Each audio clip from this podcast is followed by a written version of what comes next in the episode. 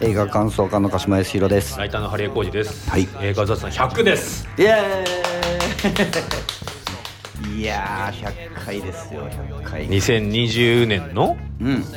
三2月ぐらいですか？初めて。2, うんうん。2月か3月、まあだからね。えー、2020年のアカデミー賞発表直後ですよね。そうそうそうそうそうそう。パラサイトがのうん。作品賞を取ったぞってそいう。う。すごいですねって話してたんでね。そしたらなんか知らないけどもコロナっていうものが流行ってきてるらしいですし世界は大変だって言っていうところがスタートですから。だからやっぱりこう世界で起こってる事象とうん。映画をうん。結びつけて考える絶妙なタイミングで始まってるんですよ。そうですね。だから考えざるを得ない。考えたらだって映画も映画館もね行けなくなったりとかいろいろしててねっていうのが始まった頃だから。で暇だったし。そう。私も会社を辞めてフリーになった時ですからねコロナでじゃないんだもんねそれはね。私たちあその、こフリーになったらコロナになっちゃったっていう、はい大変な 大変なことが続いてた。いや本当にねまだライターになったからよかったですけど、うんうんうん。これフリーのイベント制作とかになってたらいやー。一発 KO されてましたよ私。やめてたね。もう仕事なくてやめてたよね。実家とかに帰ってた。そうだね。おそらくそうなってたね。うん。そうそうそうもしくはなんかグッドマンで雇ってくださいよっつったってグッドグマンもやってなやってないですからね。しかも一時期閉店に追い込まれそうそうたからねそうそうそうまだライターだったからねその閉店の記事とか私が書いたりしましたけど、ね。そうそうそうそう。だからこれからどうすんだよっていうのの入り口で、うん。まだまだまだちょっと余裕があったから、まあ、ちょっと長い休みできたなぐらいの感じで。なんか新しいこと始めてうんみますかぐらいのノリでね。あのまあ、俺らだったらバンドも今できないし、うん。なんかちょっとやるみたいな感じで始まった。のがこのポッドキャストでございまして。100回ですよ。皆さんのおかげをもちまして、はい。えー100回を数えることができました、ありがとうございます。ありがとうございます、今は大体200 2000人。強のはい。皆様がうん。毎回というかね聞いてくださってるそうで、うん。まあ、だから100本、まあ、途中から前編後編に分けるようになってきたんで。そうそうそうそう。あのコンテンツとしてはもうあの160本ぐらいアップしてるはいはいんですよ、はただねいまだに古いのがたまにポンって聞かれたりもしますしね、いうんうんうん。うん。ありがたいことですよね。はい。ということで10月15日日曜日のお昼うん。12時半からですね新宿のロックカフェロフトというところで、この映画雑談100回記念の会というのをやりますので、はい。トークイベントですね、うん。えー私ハリエと鹿島さんのに加えて、うん。毎回この映画雑談トークイベントには出ていただいている、はいえー高橋ひょうりさん。はい。音楽家でありライターでありね、うん。特撮マニア、うん。えあと学校の怪談マニア。ー学校の怪談マニア。ポケモンマニア。ああそうなんだ。いろんなもののマニア。まあサブカルキングですよ。サブカルキング。今若手の。そうですね。大月健二さんにもうん「ひょうりくんはサブカルで頑張ってるらしいね」って言われたらしいですから、サブカルで頑張ってる、はい、高橋さん曰くやっぱこれは高校球児がイチローに野球頑張ってるねって言われるようなもんだと言ってましたけど。そうですね。そうだろうなとプロ中のプロにね。そうそうそうそう。そういった高橋さんがですね、はい。えー来ていただいて、うん。えーざっくばらんにこの映画雑談の100回をですね、うん。振り返りながら、こんな話もしたねとかうん。みたいな話をしていこうと 思い出話。こんな時代もあったねと。はいはいはい。そうです。あのチケット等もう発売しておりますので、あそうですね、はい。えー予約、ん。もしくは配う信ん。とありますので、あでもねはい、100回うん、100回100回は行きますってはいはい。直で何人かに言われてますよ。私も100回は行きますって。100回ってすごいね。すごいですね。100回は行ってやろうっていう感じなんだねやっぱり。確かにね。なんか居酒屋も5周年記念ですとか言われたらちょっと行ってやるかなみたいな気持ちになりますもんやっぱそういう行こうっていう気持ちを鼓舞する意味でも、うん。やっぱこういう節目っていうのはアニバーサリーっていうのはね。大切なん普段私はですねうん。うんこういうトークイベントとかであんまりその終わったとかはあれなんですけどトーク中にお客さんとコミュニケーションを取るのあんま好きじゃないタイプなんですよ。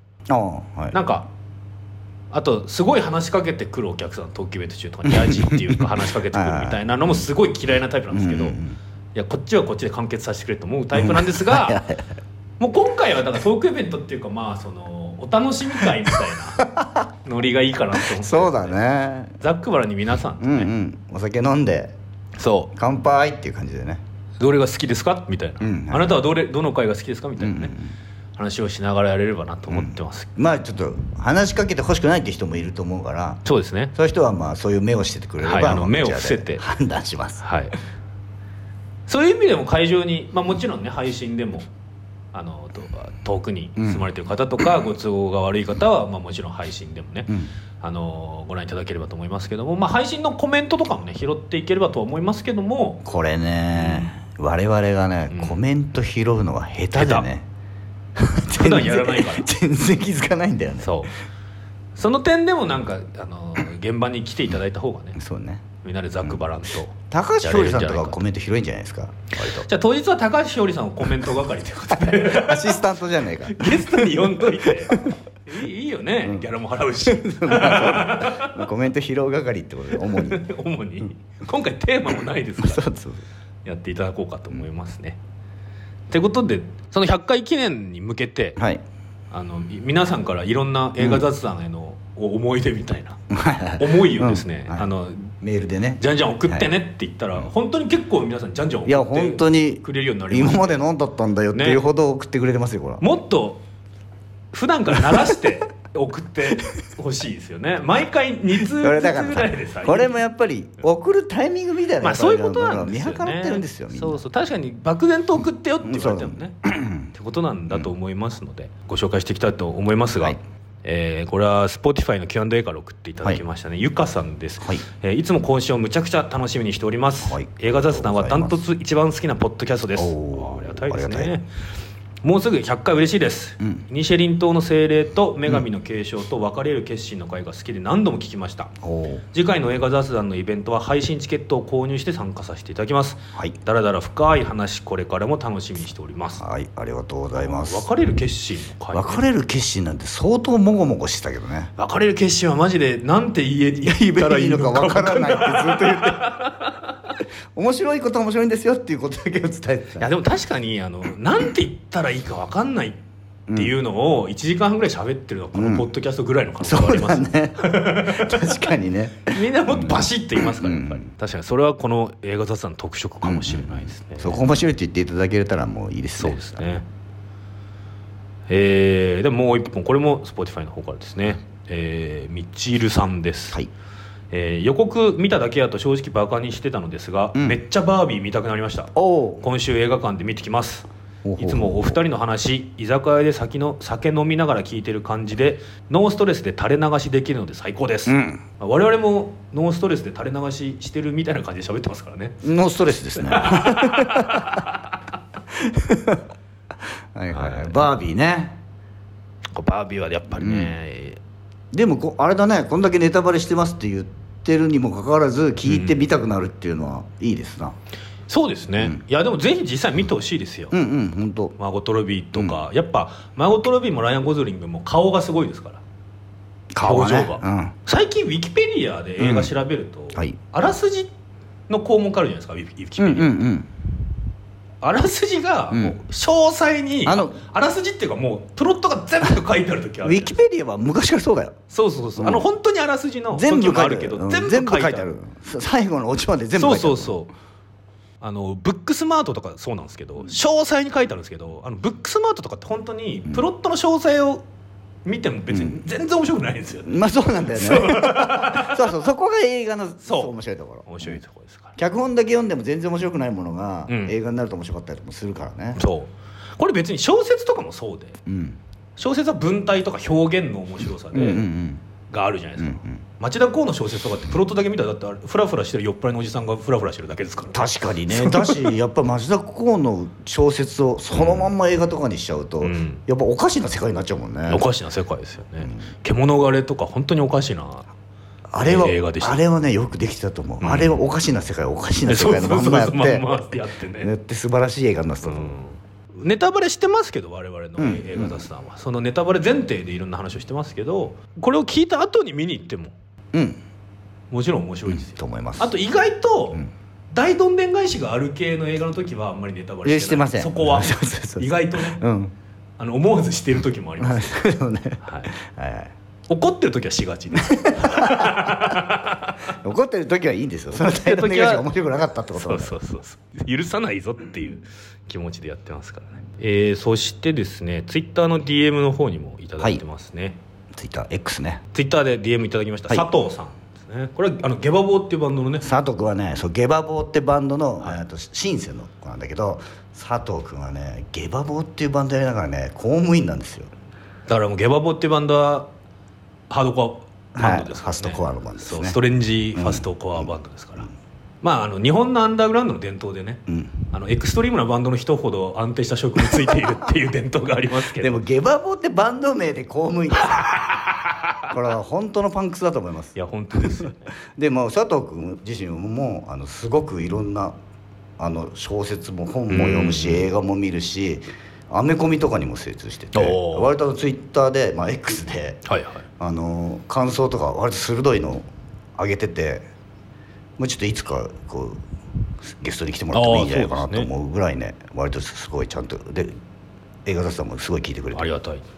鹿島さん、ハリエさん、お疲れ様です、はい。面白かった回を募集しているとのことだったので、初めて DM いたします。私のお気に入りは、その64のノープです。さまざまな角度から深掘りできる映画なので、お二人の感想を聞くことで解釈が深まり、ノープ自体がより面白く感じられたのも嬉しかったのですがそれに加えてそもそものお二人の語りっぷりがめちゃくちゃ面白いことに改めて気づかされる最高の回でした。映画のファーストカットで血まみれのゴーディー君が登場した時の鹿島さん。の「あれ？こんなの予告になかったぞ」という戸惑いから始まり その後も「これは何を見せられているんだ」という展開の連続に翻弄されるお二人。牧場を襲う飛行物体とゴーディー君にどういう関係があるのか探る中後半の19分過ぎでハリエさんから飛び出した「ゴーディー君があれに乗ってる?」という発想に爆笑しました。寝ている家族を起こさないように布団の中で笑いを押し殺したのをよく覚えています。私面白いこと言ってますよなかなか。ねあれの中にゴーディー君が乗ってるのかもうね俺たちゴーディー君に翻弄されすぎだよ本当にでも本当にノープはやっぱゴーディー君がねあの一番そうだね。インパクトがね強いしねやっぱあの UFO よりも猿が怖いっていううん結論の映画だと思いますけど。実際にチンパンジーってうんこう、さ人が育ててても、うん。そう大人になると凶暴化するっていうね、うん。あのマイケル・ジャクソンのとこのそうそうそうそバブルス君がまあ大人になったら凶暴化してって、ううんうんうん。ね預けられちゃったっていうからね。らそういうのもねあありえないことじゃない。そうそうそう。そしてそれに一生とらわれているジュープっていうね。そうそうそうそう。そう面白い映画ね。面白い映画。もねもうねサブスク来てから何回か見直した 見直すたびに面白いなと思うしなんかおすすめで出てくるとどうしても見たくなっちゃう。はいはいはいはい、えー他にも好きな回はたくさんありますが、映画雑談全体の好きなポイントとして、はい。ホラー映画を褒めてる時の鹿島さんが嬉しそうなのとあ嫌いな映画を酷評している時のハリエさんの辛辣さがとても好きです これからも更新を楽しみにしています、はい。ありがとうごありがとうございます。ざいます私だってほぼ褒めてるんですよ。まあそうだね。100回のうちうんうん90は褒めてうんまあますからね、そうですよそうだと思います。はい。まあだってそうだよね。見たい映画見てるからね、そうそう見たい映画見てるんだから。だいいつからこんなね 辛口みたいな本当だね。レッテルに。本当だね。なんかディスリーゲーみたいになってるね。いやそんな子大体褒めてますよ、いいとこ探してますよむしろ、うん。そうだね。うんまあ、ありがとうございます、はい。佐藤さんね。えー続いても DM ですね、うん。えー長門と申します。お二人の話の掛け合いが本当に大好きです。配信100回もおめでとうございます。本当にすごいです、はい。ありがとうございます。僕の心に残ったエピソードですが30回目の、うん。えー前半での、うん。えーその前29回目が「プロミシング・ヤング・ウーマン」を語って、うんうん。うんえー疲れすぎて、うん。30回目は映画の話ではなく本当の雑談をしている回です。ありましたねあの。しかも一番長いんだよね今までで。そうあの前中高っていう3回に分けて その1個ずつもすごい長いっていう。なあの本当の雑談会っていうのが雑談というより愚痴。みたいな。みたいな、えーこの回は本当に名言が飛び出しまくっていまあすそうでしたか。オリンピックの話をしている時に、うん。おじさんヴィランが多かった。メダルかじりマン。その中でも鹿島さんのおじさんは日々汚く醜くダメになっていってるという自覚を持たなければいけないに衝撃を受けてそれからの言葉それからこの言葉は僕の生きるテーマになっています。本当に気をつけていきたいと思います。イベントもとても楽しみにしています。あーありがとうございます。追伸映画雑談の URL から UNEXT も契約しました。おおお体に気をつけてこれからの配信も楽しみにしております。ありがとうございます。ありがとうございます。こんなにも人の人生の指針まで。いやでも本当ににそうですよ。おじさんは本当にそれをね、うん肝に銘じて生きていかないといけない。そうですね。そうすると謙虚になるから。そうそう卑屈にならなくていい。そうそう。謙虚になる。卑屈になる必要はない、うん。おじさんなんて、うん、そう俺なんて。ひあのさ卑屈っていうのはさどっかでさやっぱりさ、俺だってすげえんだぞって思ってるってことだね傲慢の裏返しそうですそうそうそうう。卑屈はね、ん、謙虚っていうのはそう。いや本当に若い頃は俺も綺麗だったけど本当に年取るごとに汚くなってってんなみたいなことをちゃんと受け入れるだ現状認識が謙虚につつながりますよね。うん、だからそうなるとねこんな汚い私に話しかけていただいてありがとうございますって気持ちが出てくるからね。ありがたいなありがたい。ありがたい。生きてるだけでありがたい。ってなりますからね。さてもう一方ですね、えー皆さん結構長文でね送っていただきますね。えーしんさんです。はい。しんさんは前あれかな？ハレーのお店にあそうですね、うん。そうそうそう。しんさんはね結構たびたびメッセージをくれますけども、鹿島さんハリエさん映画雑談100回突破おめでとうございます、映画雑談の妙はユーモアを交えながら映画の一つ一つのシーンやセリフを因数分解するように丁寧に紐解いていき、うん。最終的には方程式を立てて解いていくようにその映画の本質に迫る点にあると思っておます。おそうなんだな。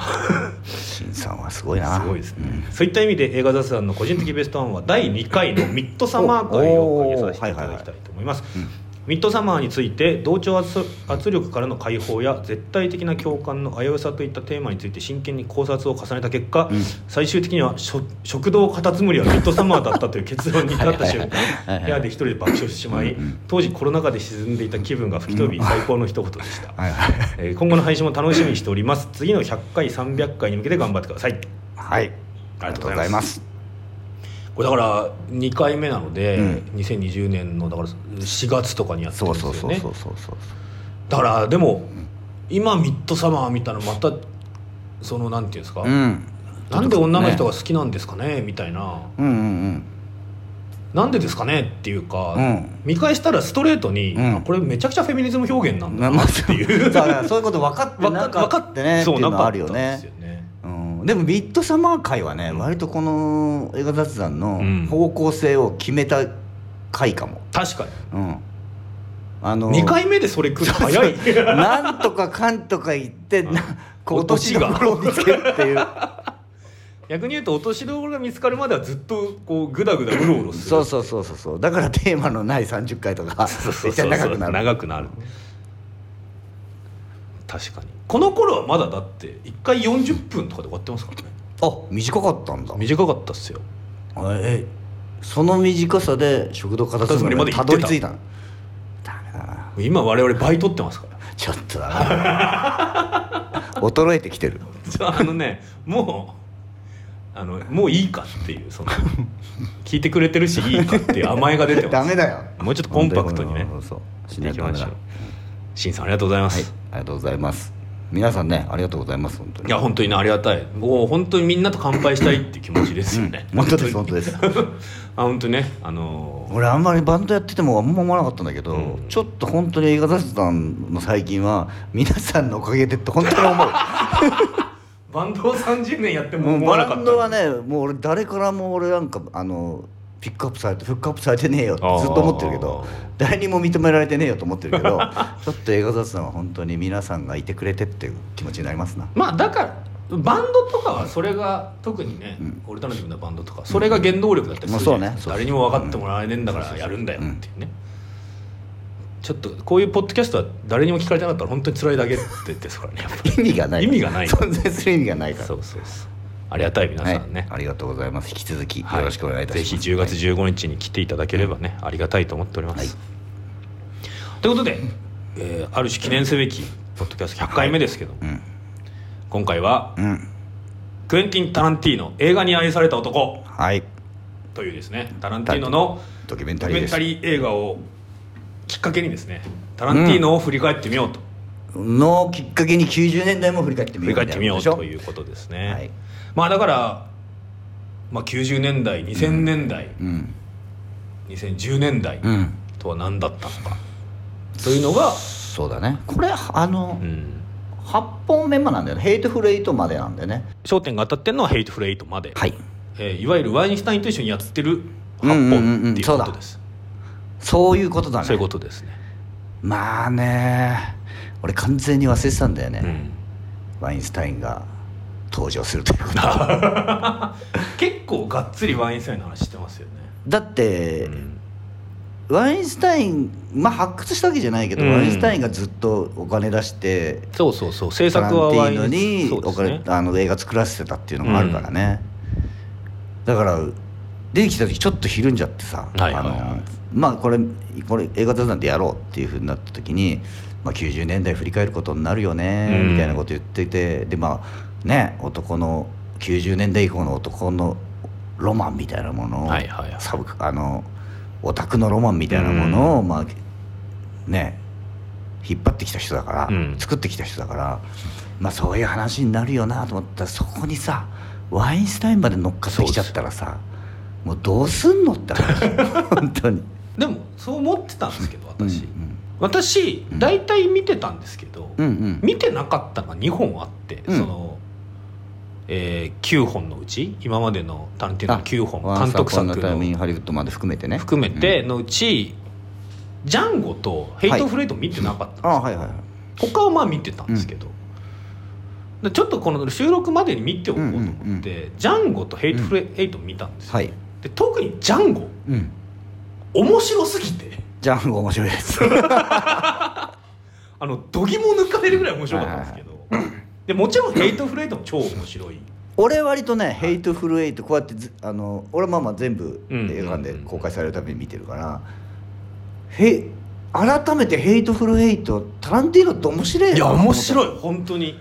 すごくうまいよね。ヘイトフルエイトぐらいまで来ると、うん。もうすごくいやも手腕がうそう巨匠っすよ、うん、だヘイトフルエイトってさあれのレザボアドッグスとそうそうそう。同じ感じじゃない、うん。密室劇で。ね。うん、密室劇で。で全員裏切り者みたいなね、それのやっぱり上手くなった版だよね。そう。だしあのー社会問題の取り取り入れ方とかも、はいはいまあ、ジャンゴなんてもうもう完全にね。完全にね。うん、人種差別の話だからだねしあれのデカプリオがめちゃめちゃいいでしょ。めちゃくちゃいい。でこの今回の、あのードキュメントで、うん。ディカプリオがうん「ニガー」って言えないと、いあね。やどうしても「ニガー」って言えないんだよなって言ったら、あのサミュエル・エル・ジャクソンが、いうん。や当時のうん。黒人と白人は友達じゃないんだから、うんものものだったんだと、うん。お前ら白人にとって黒人は、うんでだからその気持ちになって「うん。ニガって言えばいいんだよ」うん。って、まあ、この一文一会話の中に、うん。ファックってうん。60回ぐらい言ってるんですけど、サミュエル・ジャクソンは。でそしたら次の日からデカプリオが入り込みすぎて、うん。黒人キャストを無視するようになったっていうすごい話が 逆にねデカプリオはそんぐらい役者として役に入んないと言えなかった「もんね。ニガって言えない」っていうぐらい、うんうんうん。あの良識のある人なんだなっていう。良識もあるし、やっぱりアメリカの現在っていうのがやっぱそのくらいセンシティブになってるっていうことだよね、言っちゃうと俺自身の何かが変わっちゃうんじゃないかみたいな恐れが多分あったんだろうね。だしそもそもむちゃくちゃ批判されるかもしれないし、その役だからといって、ね。そんなニガーニガー言ってたら、でもさよくよく考えたらニガーなんてさほんと30年前ぐらいまではさ全然普通に出てきてたよ、うん。映画でも何でも本でも、ロックンロールニガーって曲がねパティ・スミスにあるぐらいですうん、ジョン・レノンの曲だってニガーって入ってなるし、そうそうあの歌歌の歌詞にも出てきてたしね、でそれはであの全然そうそういう言葉はよくないよっていうふうに差別的に使ってるわけじゃなくて、うん。その反語的にね、うんね、ではあるけど、でもそれをそんなに精神的に追い詰めるまで言えないぐらいのうん。感じでは全然なかったのに、うん。やっぱだからここ30年とかぐらいのこの変化ってすごいよね。だからジャンゴ自体が、うん。まあ、10年前の映画ですけど、うん。まあもうその時点でだいぶそういう問題はもうセンシティブですよねもちろんっていうふうになっていったということですがあのこのドキュメントがレザボアドッグスからうん。ヘイトフルエイトまでの8本をうん。こう3つに分けて紹介してるじゃないですか、まずレザボアドッグスとパルプフィクションが革命みたいな。うん。はい。クエンティン・タランティーノっていうのが映画界に現れた。現れた。で、えージャッキー・ブラウンキルビル、うん。えーキルビル前編編。後編。後編と、えーデスプルーフうん、うんがあれですよね。ジャンル映画。ジャンル映画だし、うん。女性主人そう女公ね、性主人公そして、えーイングロリアス・バスターズジャンゴ、うん。ヘイトフル・エイトうん。が正義っていう。そう。まあだし歴史改変映画ね。歴史改変映画。そう。ということになってるんですけどもまあこれはディケイドはまたいでるんですけども、まあ、ざっくりうん。90年代2000年代2010年代から現在みたいなことでもあるよなとは思うんですよね私がリアルタイムでクエンティン・タランティーノというものをうん。意識したのはキルビルなんですよ。あそうなんだね。キルビルが2003年3年うん。だから私18歳ですから。おーあなるほど。これやっぱりうん。なんとなくでももうそのパルプフィクションのうん。ジャケとか見たことあるみたいな。うん。曲とかね。曲とか、あのベンチャーズとか、うん。でああこれキルビル公開の時にもうすごいタランティーノタランティーノあのタランティーノはいはいはい。みたいな話をしてたんで、うん。あの当時でもう結構巨匠っていうかあそうね。世界的ヒットメーカーみたいな、だってもう2作目の「パルプフィクション」でカンヌ・パルムドール取ってるからね。でも4作まだ4作目だったそうそうなんだよ。そうそうそう。なんかすごいくないですか？すごいですよ、ね。だからすごいの本当にタランティーノは本当にすごい人が出てきたってまあ、うん。要するにタランティーノあれですよ。以前タランティーノ以後でもう完全に分けられるぐらいのそうですよ、すごい革命だったの。本当に。レザーバードックス。レザーバードックスはまだでも自主映画で、うん。えー自主映画じゃないのか。自主映画ではないかもしれないけどどあの、まあ、まだ単低予算館で低予算で出てきて面白い映画が,、うん。をがあるっていうぐらいの、まあ、だから2が見に行く、うん。で興行的にはあんまり成功はしてなかったらしいけど、うんうんで2作目の「パルフィクション」でやっぱカンヌ・パルムドール取って、もう世界的になんかバーって広まってもうパルフィクションは本当にあのブームだったから、うん日本でも、うんうん。うんみんなあの芸能人とかもパルフィクションはい見てみたいな。でコマーシャルでパルフィクションに使われた曲が使われたり、サントラがめっちゃ売れたり本が出たりとかあムック本が出たりとかっていう感じですあこの時だから鹿島さんはもうだって。パルフィクション？94年。94年だともう24 24歳。歳24東京に東京に言いましたそうですよね、その時のパルプフィクションってのもやっぱおおっていう感じだったんですか、だからうん、だって見に行ってるわけでしょ。行ってる行ってる。あのねこの時代的にも割と単館系の映画っていうのがはいはいはいはいまあおしゃれうんだしうん。面白いっていうふうになってた頃うでん。まあそういうヨーロッパ映画とかさそはい。ういうのとかも来てた頃だったからその中でアメリカのアンダーグラウンドなうん新しいカルチャーみたいなのが来てだから映画としてなんかその文化としてかっこいいっていうのと、うんうんでかっこいいものってさちょっとやっぱり分かんなかったりとかさ、うんうんうん。普通には分かんなかったり、うん。うんまあだあアート映画的な。アアート的だったりとかするじゃん。でも実際見たらめちゃくちゃ面白いっていう、ああなるほど、うん。面白いしおしゃれだし何なのこれこんなものあるのっていう感じ、へえなるほどね、でそれがだから感覚的にも新しい。でその見た時の感覚がギャング映画じゃない。だつまりヤクザ映画じゃない。そうですね。そうでヤクザ映画ですごいけれみがあって、うん。でしかもあのーまあ、ジャンル映画って言われるはいはいようなものですよ、でなのになんかすげえわかるわかるみたいな感じ。これ俺たちの映画だよねってなるのって、やっぱオタクオタク思想で作ってる映画、うんうん。あの感覚っていうのは多分それまでの映画にはなかった。うんうん。オタク思想バリバリでこれ映画めっちゃ好きなちょっと狂気じみってる人が作ってんだろうなっていうのがんんん。見ててわかる感じ。でなのにすごいスタイリッシュでおしゃれっていうね、うんでそれが今までの、まあ、例えばレオスカラックスとかうんはさ、うーんとやっぱり映画好きでちょっとそういうはいはいはい。あのおしゃれな映画好きみたいな人たちが見てでも俺俺見ても面白いんだけどでもなんか大っぴらにあれめっちゃ面白いんだよみたいな感じにはならない。ジム・ジャームッシュっていうのは？もっと。ジム・ジャンプ氏もどっちかっていうとレオス・カラックスに近いんだけどレオス・カラックスよりはあだから心の中で、うん。ジム・ジャーム氏はおしゃれ映画じゃねえよって一人一人みんな思ってるなるほどね。ぐらいの感じ、俺はもう分かってるよ。俺は分かってる。ジム・ジャーム氏の本当の良さは俺分かってるって言うた。よ でなさるほどね。逆に、えー例えばその単関係で言うと、はいはい。塚本慎也みたいあなー。哲夫とかみたいなのはオタク全開じゃない、はいはいはいはいはで好きなんだけどあまりにオタクすぎてうんオタクすぎてというか、マニマニアックいすぎて、はいはいはい。好きってオペラに言えないみたいな。ポップじゃなさすぎるそうそうそう。だからちょっとオタク仕草として「あ鉄道ね。鉄道面白いよね」っていうぐらいの感じ。むちゃ好きだよとはうんうん。言いづらい、そうそうそうそう。進められないっていうか。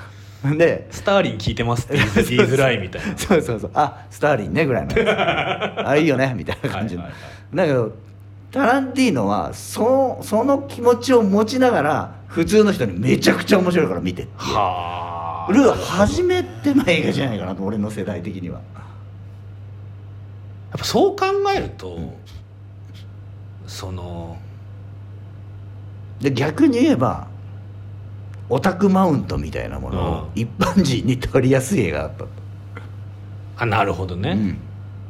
そのパルプフィクションいいよねっていうカード1枚切っておけば。うん、でもそれは誰にでも聞くカードはいはいはいはい芸能人も面白いって言ってるし、はいはいはい。おしゃれな人も面白いって言ってるし。である程度映画見たことない人におすすめしても面白かったですっていう感じの、間違いなく面白いでしょって言えるっていう。うんなるほどね。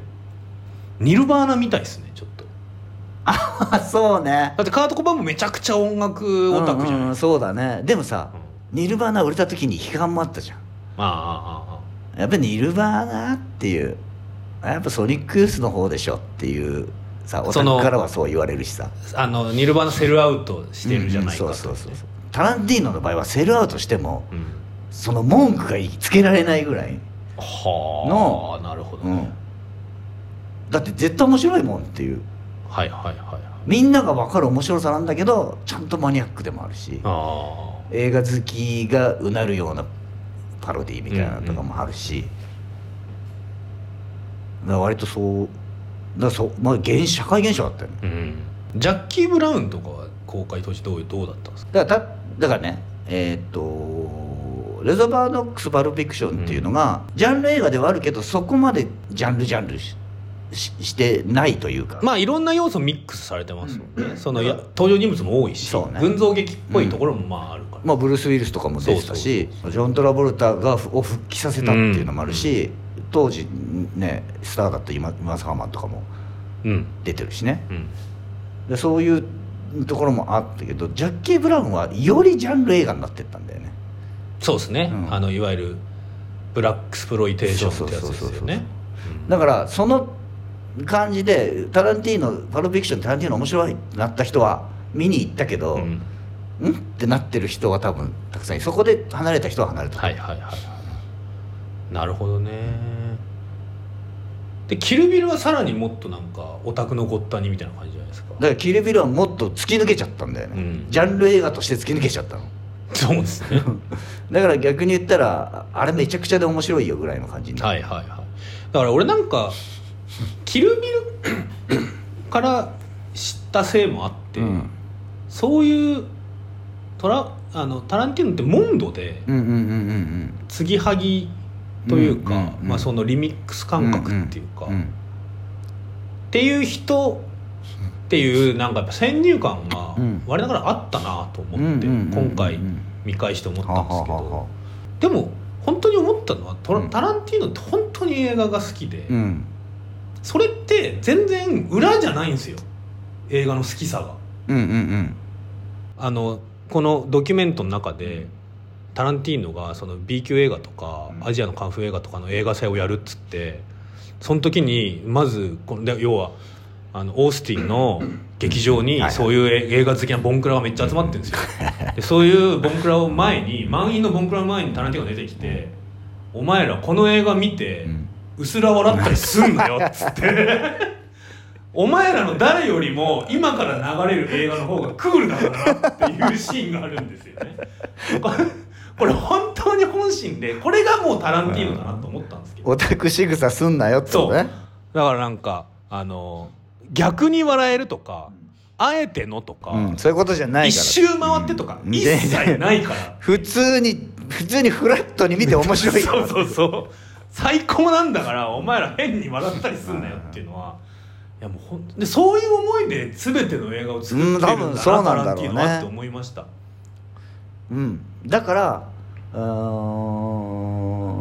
えば、うん。えっとその演出の仕方とかさ編集の仕方みたいなのは好きな映画マニアックな好きな映画撮ってきたりとか、うん。あとこの役だったらこの人だみたいな自分の好きだった映画に出てた人とかを連れてきたりするから、そういううなんて映画好きが喜ぶようなうん、のは入ってるけど、この映画で何を描きたいかっていうのがまずシーンにうん、そうそうそうそう。ちゃんとあるからそこがぶれないからタランティーノの映画になってるんうんいだよね。やそうなんですよね。あのただ、うん。あのシーンがやりたいからやってるんじゃないんですよ、うんうんこれを表現するときにあのシーンがあれば最高じゃんそうそうそう。それが膨大な映画の知識があるから全てのシーンがああの映画のあれだ。あのあの映画のあれやればこれを表現できるっていうのがを引っ張れるから継ぎはぎみたいに見えるけど、うんそれはそれをやりたいからじゃないね。ないんです。よ言ってましたもんねドキュメンタリーでも。あのタランティーノにこのここの演技どうすればいいかって言ったらもうリファレンスの映画がすぐ出てきてこれ見てこれ見といてって言われるっていう。なんて的確な演出だった。だから多分それもすごい的確なんだろうね、うん。あのーレコーディング俺らがバンドでレコーディングとかする時にさ、うん。ミックスのか感じをこういうふうにしてほしいみたいなのさ、あのその参考の CD を持ってってうん。これみたいにっていう時にさ、あんま分かってない人ってさ「いやそれちょっとあのままず楽器が違うから無理ですよ」あとかさ。そうそうそうそう。あとあの録音環境がもうまるで違うんでこの音にはなりませんみたいなことはあるじゃない。あのただ僕が好きなんでって理由であのリファレンスの CD 持ってって、いやこれどうにもなりそれはバンドを作る時からそれやんないと無理ですよとかもうメンバー構成違うからみたいなとこもあるから。ギタそういうーギターの本数違いますとかね。そうそうそう。いうところも多分映画のことをすごくよく知ってるからそこら辺まで的確なんだろうね。いやそうなんだと思いますよ。ありがちなうん。何かを参考にするとうん。オリジナリティがそがれてしまうので、うんうんうん。っていうアホ、うん。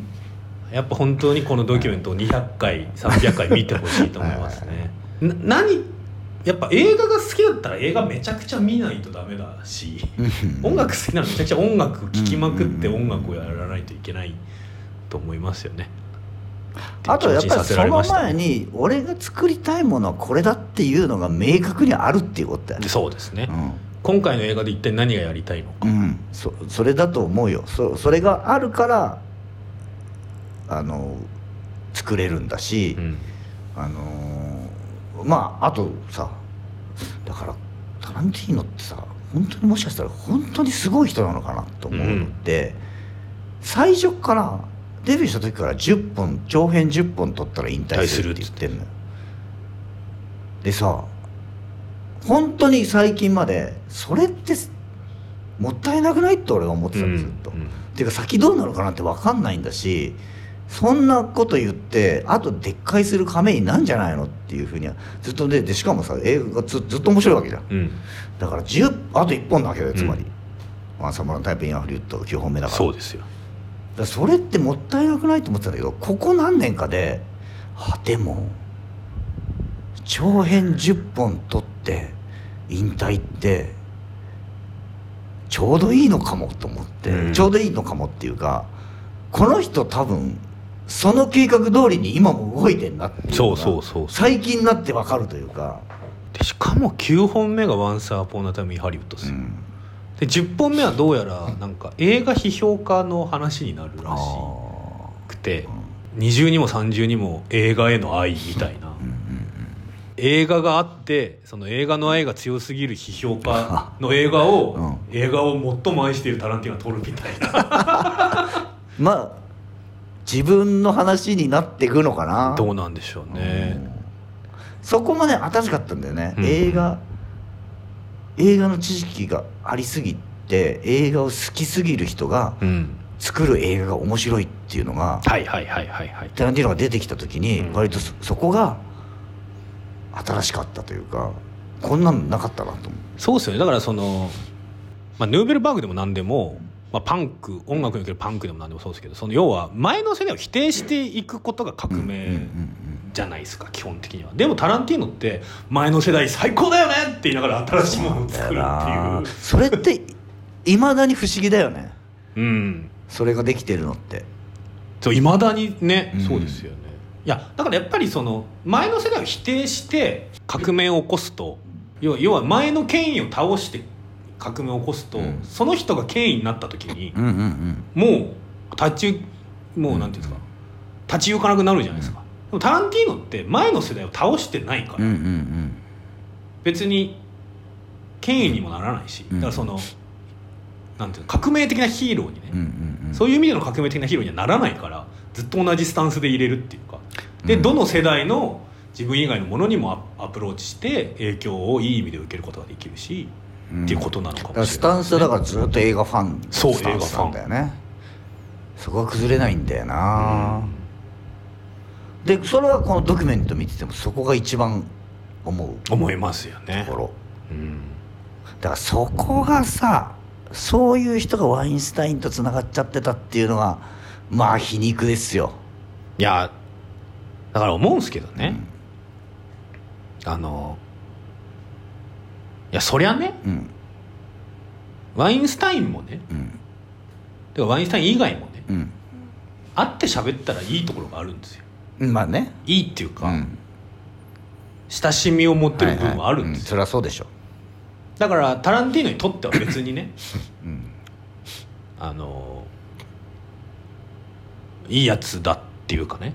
まあその困ったところもあるけどうん。まあだって仕事相手うん。として、まあ、自分が作りたい映画を文句口出しせずに作らせてくれるとかでか金出してくれるとかだったら、まあそれだけで一緒にいる価値はあるもんね。そうそうそうで、えー友達だったとしても、うんうんとそいつにあー性格的に問題が多少あるからといって友達付き合いやめる安易にやめるってことにはならないしね。ただ今回のドキュメンタリーでも言われてますけども、タランティーノは告発される前から知っていたと。うん。で黙認してしまっていたっていうことは激しく後悔して、うん。まあ、表になったなった以上、うん。もうスパッとうん。これはもう切ると。そのワインスタインとの関係は切って。ってことになってますが、まあ、欲を言うと、うん黙認してしまっていたっていう後悔は、このドキュメントでそこだけでいいから本人出てきて後悔してるって言ってほしかったなとそうなのよ思って本人が本人にインタビューはしてないからねこの絵。まあねドキュメンタリーはそういうコンセプトの映画なんだとは思うけども、うん。でね俺もそこは足りないと思った、うん、うんでも足りないけどそこまでやっちゃうとそれワインスタインとそうタランティーノの映画になっちゃう。だからそれはそそその問題は別で作るべきだと思う、まあそれは本当ね。うんワインスタインをとを主人公にしてもいいし、まあ、ワインスタインとタランティーノの2人の関係性をだけを描く。そうしないと足りないよ。そうそうそう。この尺じゃ、それはそうなんだよな、うん。でもあくまでもタランティーノのこれまでの奇跡をうん。ドキュメンタリーにするっていうところでそこはやっぱ外せないうん。とこだし、だからあのもっと外そうと思えば外せただよね。外せたよね。そのそそそこ全く描かないっていうのもできたと思うし、であのこれはタランティーノのタランティーノの映画についてのドキュメンタリーなんでっていうことはできたと。思う、んん。そう。まあ最初に断りを入れてもいいしね。そうそうそういいしでもこの分量を入れたっていうのはまあそのそれはもう切っては切れないですよね。切っては切れない。であの馬沢マンが事故するところうんの映像も載せてるし、そう。だから今沢マンがやっぱ一揉めたじゃない？タランティーノと、うんうんうん。であの時にワインスタインの名前ってあんまり出てきてなくて、リガサーマンとタランティーノが揉めてますっていうニュースだけで俺は知ってる、うん。でドキュメンタリーで振り返ってみるとやっぱりあそこにあのじじい入ってたんかと。本当にね、うん。ワインスタインが邪魔。本当に。ちなみにあの私アマゾンプライムで「ヘイトフルエイト見てたんですけど、見終わった後にあの次のおすすめみたいに出るじゃないですか、うん。それがあの C 生徒でした。これを見た人には。これもおすすめ。ちょうどその時にエンドクレジットが終わって「うん。ザ・ワインスタイン・カンパニー」って出る時に 次は C 生徒って出てて。これはアマプラいいアマプラすごい。いいチョイスだなと思って、昨日とは違う。何したか何したか何したか自分で眠ることができた The building gets destroyed! まだまだ昨日は明後日のようには俺を解放してはくれず。死ぬまでに一度は宇宙